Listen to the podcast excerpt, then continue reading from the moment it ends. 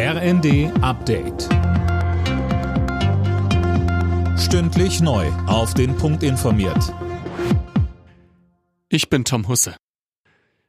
Eine große Koalition in Berlin rückt näher. Die Berliner SPD will Koalitionsverhandlungen mit der CDU aufnehmen.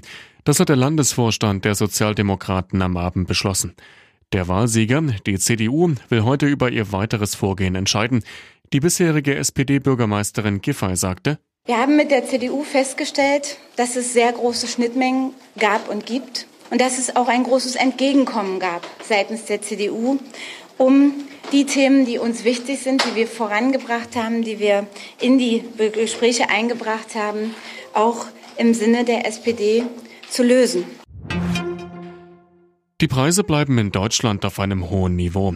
Die Inflation lag wie schon im Januar auch im Februar bei 8,7 Prozent schätzt das Statistische Bundesamt.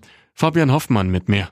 Bei Energieprodukten verlangsamte sich der Preisanstieg leicht, unter anderem wegen der Energiepreisbremsen der Bundesregierung. Dafür legte er bei Lebensmitteln und Dienstleistungen zu. Experten gehen davon aus, dass sich in den kommenden Monaten wenig an der Lage ändert. Wegen der hohen Inflation haben die Menschen trotz gestiegener Löhne am Monatsende immer weniger Geld im Portemonnaie. Die Reallöhne sind im vergangenen Jahr um über drei Prozent gesunken.